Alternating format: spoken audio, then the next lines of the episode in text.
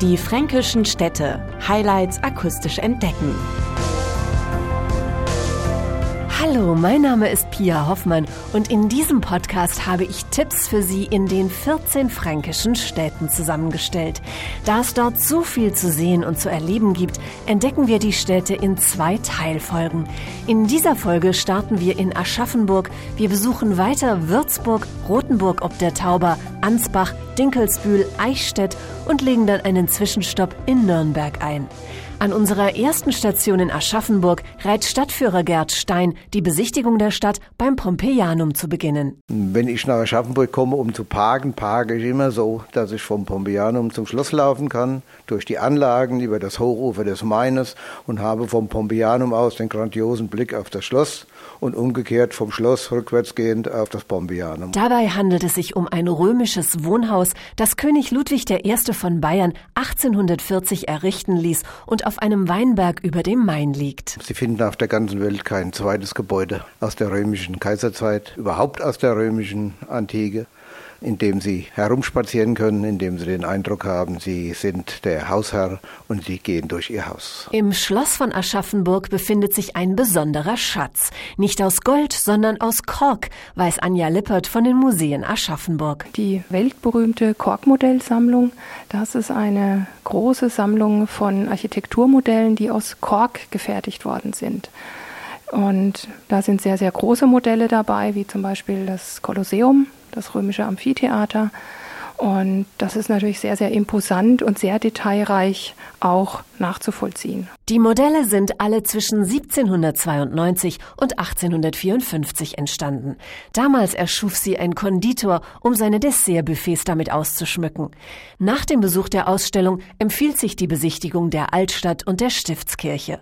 Auch für Fahrradtouren ist die Stadt ein idealer Ausgangspunkt, weiß Michael Seiterle vom Tourismusverband Spessart-Mainland. Der Klassiker und sicherlich der beliebteste Radweg überhaupt ist der Mainradweg. Nicht umsonst einer der wenigen in Deutschland, die mit fünf Sternen ausgezeichnet wurden. Und hier kann man von Aschaffenburg Main aufwärts zum Beispiel in Richtung Seligenstadt und ins Hessische hineinfahren Main abwärts dann in die Weinregion Kurfranken bis nach Miltenberg und die fränkischen Altstädte entdecken. Aber man kann von Aschaffenburg auch direkt in den Spessart, der ja vor der Haustür liegt, fahren und dort die Mittelgebirgslandschaft in Spessart entdecken. Unsere Entdeckungstour führt uns weiter nach Würzburg. Städteführerin Gabi Walter kennt die Highlights der Stadt. Auf alle Fälle natürlich unsere Residenz, ehemals fürstbischöflicher Sitz und herrliches äh, Gebäude und wunderschöne Residenz Nummer eins. Äh, dann unsere Festung Marienberg oben, hängt auch mit der Geschichte und mit äh, den Fürstbischöfen zusammen. Und dann vielleicht das Käppele als eine der kirchlichen Highlights die alte Mainbrücke, die vielen Kirchen. Die Residenz sollte auf jeden Fall auch von innen besichtigt werden. In dem barocken Bau findet sich ein faszinierendes Deckengemälde. Man steht dann unten im Vestibül. Dieses äh, Treppenhaus öffnet sich ganz sanft mit zarten Stiegen so langsam nach oben und dieser Himmel, dieses Fresko ist wie ein Himmel, also wie ein äh, Himmelfirmament, das sich so peu à peu einem eröffnet. Das ist gigantisch mit seinen 680 Quadratmeter Fläche und dem größten Fresko, das es gibt, geschaffen. Also ich würde so mit einem Himmel vergleichen. Beim Bummel durch die Altstadt Würzburgs gibt es viele historische Höfe und Bürgerhäuser zu sehen. Und auch ein Spaziergang durch die umliegenden Weinberge bietet sich an. Weiter führt unsere Reise nach Rothenburg ob der Tauber. Nachtwächter Hans-Georg Baumgärtner entführt dort die Gäste auf seinen Touren in die Vergangenheit auf der historischen Stadtmauer. Es ist die alte Wehrmauer, die die Stadt umgab und die noch immer erhalten ist und die man also begehen kann. Man kann also Stufen hinaufgehen und dann auf der Mauer auf hoher Position entlanglaufen und nach draußen durch die Schießscharten schauen, aber nach drinnen auch in die Stadt und in die, auf die Häuser und die Giebel und die ganzen Dachformen. Also das ist einfach aufregend. Die vielen Fachwerkhäuser von Rothenburg ob der Tauber geben der Stadt ein besonderes romantisches Flair. Die Stadt ist auch bekannt für ihre vielen Mühlen. Auf einem zwei Kilometer langen Weg nimmt sie Wanderführer Lothar Schmidt mit ins Taubertal. Man fängt in der Stadt an, da geht es um die Mühlenordnungen, da geht es um die, was passiert mit dem Brot, Mehl, diese ganzen Wirtschaftswege. Dann geht man ins Tal, Wasserhaushalt, Geologie, bis hin dann zur Mühlentechnik. Also wir gehen auch in Mühlen rein, zumindest was davon noch übrig ist, sodass die ganzen Zusammenhänge hier äh, erläutert werden. Doch nicht nur wandern lässt es sich hervorragend von der romantischen Stadt aus. Freizeitaktivitäten ist einmal mit den Fahrrädern hier durch die Gegend zu fahren, in alle Richtungen, egal in welche Richtung Sie haben. Sie haben hier eine ganz unterschiedliche Landschaft, vom Tal, die Frankenhöhe oben, auch hier diese Hohenloher Ebene. Es gibt die Anschlüsse an die Kocher-Jagstradwege. Und auch entsprechende Fernwanderwege gehen ja hier durch. Die Jakobswege, drei Stück kreuzen hier. Um die Pilger auf dem Jakobsweg kümmert sich Pfarrer Oliver Gussmann. Wenn sie ankommen, dann merkt man das schon an dem schlurfenden Schritt, dass jetzt ermüdete Pilger ankommen. Da mache ich so eine Führung oder einen Empfangssegen relativ kurz. Wenn sie starten, ist es meistens früh morgens, treffen wir uns an der Jakobusfigur an St. Jakob werden einfach von mir mit einem Segen oder einem Lied, ich spreche das mit der Gruppe vorher ab, auf den Weg geschickt. Weiter auf unserem Weg durch die fränkischen Städte geht es nach Ansbach. Hier rät Gästeführer Alexander Biernot, die gesamte Stadt zu erkunden. Ansbach ist natürlich ein Gesamtkunstwerk, man muss alles gesehen haben. Das Schloss ist sicherlich einer der Höhepunkte, vor allen Dingen aufgrund der unzerstörten Prunkräume. Die Gumbertuskirche mit der Markgrafengruft und der Schwanritterkapelle und natürlich die Synagoge. Auch nicht entgehen lassen sollte man sich eine Führung durch die 27 Prunkräume der markgräflichen Residenz. Hier lebt der Glanz vergangener Zeiten wieder auf. Das Schloss ist auch Teil des Burgenstraßenradwegs, weiß Simone Erber von der Ansbach Touristik. Da kommt man dann an wirklichen Burgen, Schlössern vorbei, wie hier in Ansbach an der Residenz. In Lichtenau gibt es da eine kleine Burg, in Burg Holmberg dann eben, da ist es eben auf die Burgen ausgelegt und so haben wir eigentlich eine wunderschöne Natur und es ist auch nicht so anstrengend mit dem Radl zu fahren, da wir eher flach sind. Als nächstes besuchen wir Dinkelsbühl. Gästeführerin Elke Fels stellt die malerische Stadt vor. Eine lückenlose mittelalterliche Wehranlage umschließt die Stadt mit vielgestaltigen Türmen, 16 an der Zahl. Und im Inneren hat die Stadt auch ihre Ursprünglichkeit erhalten.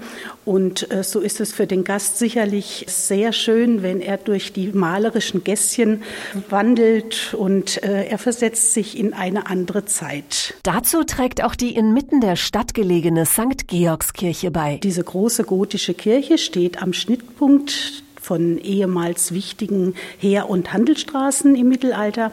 Und dieses Münster überragt also seit Jahrhunderten diese wichtige Stelle in der Stadt.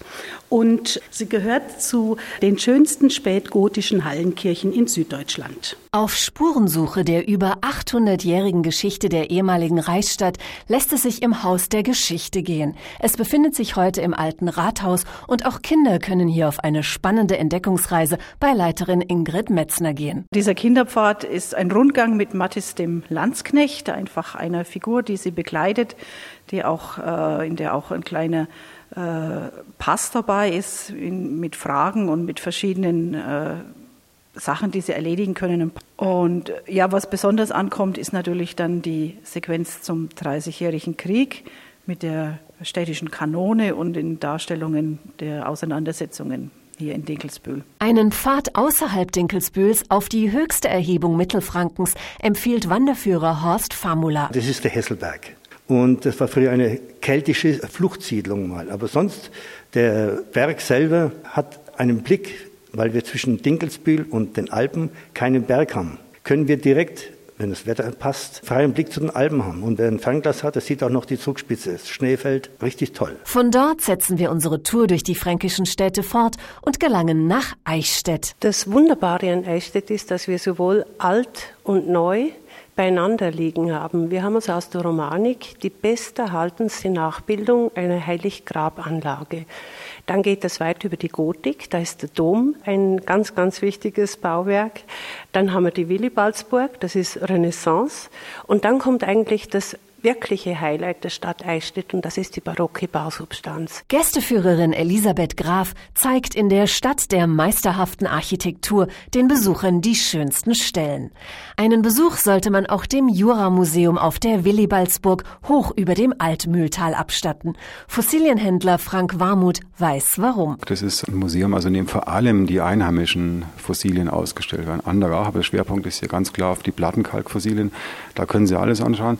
Plus muss ein bisschen was über die Entstehungsgeschichte auch lernen, über die ganze Erdgeschichte allgemein. Also es ist nicht nur Wahnsinnsexponate, sondern begreift auch, warum so viele Fossilien genau hier an der Stelle liegen. Bei Eichstätt fließt die Altmühl vorbei und bietet für Freizeitsportler ideale Bedingungen, weiß Radtourenführer Rudi Wittmann. Ja, aufgrund seiner Tallage ist man hier das Flusswandern hat das Flusswandern Priorität. Da kann man zu Fuß unterwegs sein, da kann man mit dem Kanu unterwegs sein oder natürlich mit dem Fahrrad, vorwiegend mit dem Turnrad, weil eben der Fluss sehr gemächlich ist. Er gilt ja als langsamster Fluss in Bayern.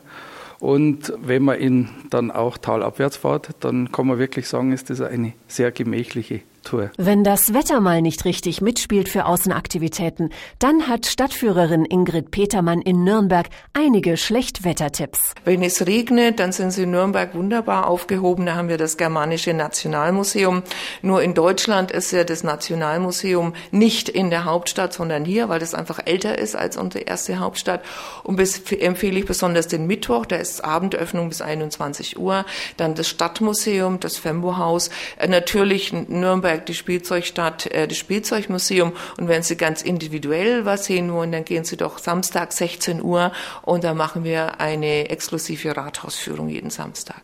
Auch für Kinder und Jugendliche gibt es exklusive Führungen. Zum Beispiel Albrecht Dürer Superstar. Denn Nürnberg hatte schon einen Superstar im 15., 16. Jahrhundert, nämlich unseren Albrecht Dürer. Die wird ist auch sehr angenommen. Ansonsten können wir in Nürnberg mit Kindergruppen ins Kindermuseum gehen, wo es wirklich was zu tun gibt für die Kinder. In der Rodenburger Straße im Spielzeugmuseum gibt es ganz, ganz viele verschiedene Programme, die mit den Kindern durchgeführt werden. Wem mal nicht der Sinn nach Geschichte und Kultur steht, dem empfiehlt Ingrid Petermann einen ausgedehnten Shoppingtag. Also Nürnberg hat einen Ruf für gute Preise für hochwertige Artikel, für freundliche Bedienungen und alles fußläufig in der Altstadt. Die großzügig angelegte Fußgängerzone ist eine der größten in Europa. Traditionelle Handwerker wie Zinngießer, Glasschleifer, Glasmaler Puppenmacher und Ledertäschner bieten im Handwerkerhof mit typischem Fachwerkambiente ihre Erzeugnisse an. In unserer nächsten Folge besuchen wir weitere sieben fränkische Städte. Alle Tipps dieser Folge und viele weitere finden Sie unter die-fränkischen-städte.de. Die fränkischen Städte.